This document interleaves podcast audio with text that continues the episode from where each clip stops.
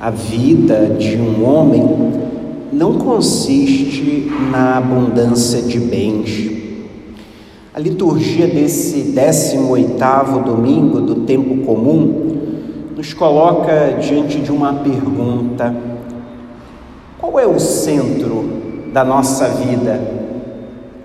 Todos nós, iluminados por essa palavra que acabamos de escutar, podemos avaliar a nossa caminhada, a nossa vida como homens e mulheres de fé, para percebermos onde nós estamos colocando o nosso centro. Nós estamos gastando nossas energias, nossas forças pelo quê? Nós vivemos pelo quê? O evangelho de hoje começa com uma pessoa que do meio da multidão pede que Jesus resolva o seu problema, e nós poderíamos dizer não é problema do século 21, já era problema do tempo de Jesus dividir a herança com alguém. E é interessante porque Jesus não quer se envolver nesse problema, nessa questão. E já aí nós percebemos um ensinamento para nós também. Nem tudo na nossa vida nós precisamos que o Senhor intervenha. Ele sempre estará ao nosso lado, sempre recorremos a Ele para discernir, para tomar uma decisão, mas não é necessário que Ele resolva tudo na nossa vida. Nós somos homens e mulheres livres, maduros, homens e mulheres de fé. Ele nos deu a capacidade, nos dá a capacidade de resolver também muitas coisas. Ele não nos quer passivamente, quase como se tudo dependesse dele. Não, Muita coisa depende de nós e dependerá de nós. Não temos que deixar que o Senhor resolva tudo. Nós podemos e devemos resolver e temos que aprender também que muitas coisas na nossa vida dependem de nós e só de nós. Temos que aprender a enfrentar as situações com a graça do Senhor, mas somos nós que vamos resolver. E depois o Senhor nos mostra nessa palavra um risco que ronda a todos nós. A vida de um homem, de uma pessoa, não consiste na abundância de bens. Desde pequenos, quase que todos nós, na maioria, nós aprendemos a guardar, a acumular. Nós vamos guardando tudo. Acumulamos brinquedos, guardamos as moedas no nosso porquinho e vamos aprendendo a guardar, a acumular. Normalmente, nós não fomos educados a partilhar.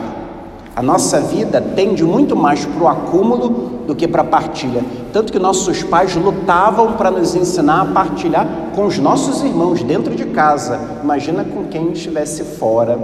E com isso vamos crescendo na mesma dinâmica, na dinâmica do acúmulo. E trabalhamos para acumular, para ter, para ter e ter cada vez mais e vamos acreditando que estamos fazendo o certo.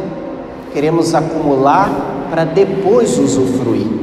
E com isso nós vemos tantos pais de família, mães de família, trabalhando arduamente, ainda dizem assim, para dar o melhor para os meus filhos. E trabalham, trabalham, trabalham colocam os filhos nos melhores colégios, no curso disso, no curso daquilo, e pensando, estou dando o melhor para os meus filhos, mas estão se esquecendo de dar o essencial, de dar a si mesmos, e com isso crescem essas crianças sem a principal companhia da sua vida, sem os seus pais, e eles acreditando que estão dando o melhor. Depois esses filhos crescem, vão embora e não querem mais saber desses pais, não criaram um vínculo com esses pais, se emanciparam totalmente. E o que é mais triste, aqueles pais talvez agora já têm uma boa herança, um bom dinheiro e vão fazer o quê? Vão pagar uma casa de repouso, um abrigo, porque os seus próprios filhos já os abandonaram. Por que que acumularam? Para que que acumularam? Qual o objetivo? O perigo da nossa vida, meus irmãos, é pensarmos tanto e tanto no nosso futuro que nós esquecemos do nosso presente. Cada vez mais nós vivemos um tempo em que nos dedicamos arduamente ou com o nosso passado ou nos dedicamos com o nosso futuro, e esquecemos do presente, do hoje. Santa Teresinha do Menino Jesus tem uma expressão que deveria marcar a nossa vida. Dizia ela: Não tenho o passado nem o futuro, só tenho o hoje para amar. Nós só temos o hoje, nós não temos o amanhã, nem sabemos se teremos amanhã, e por isso Jesus adverte sobre a loucura desse homem que queria acumular para usufruir dos seus bens no futuro e a sua vida é tirada e fica para quem o que ele acumulou? Porque de certa maneira parece um solteirão, esse homem não tem família, esse homem não partilhou com ninguém o que recebeu, e o que recebeu ficará. Por isso que no final o Senhor adverte: acontece assim com quem ajunta tesouros para si mesmo, mas não é rico diante de Deus.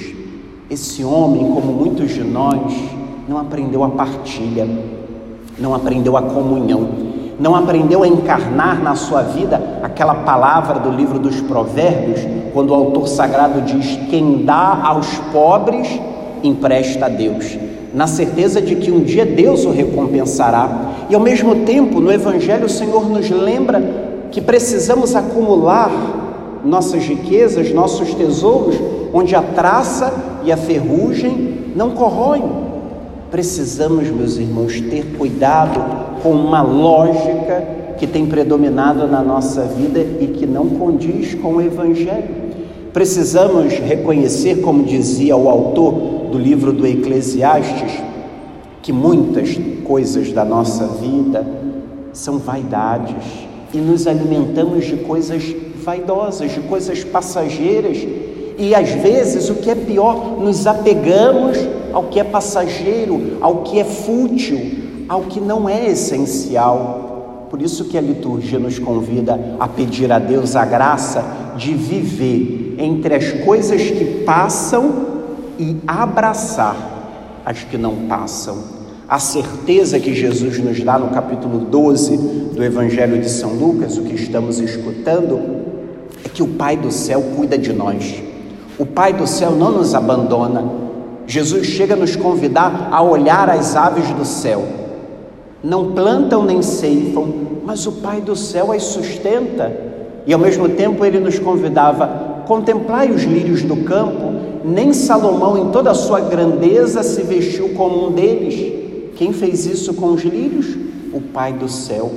Nós temos que aprender, meus irmãos, que nem tudo na nossa vida dependerá de nós, mas dependerá também do Senhor.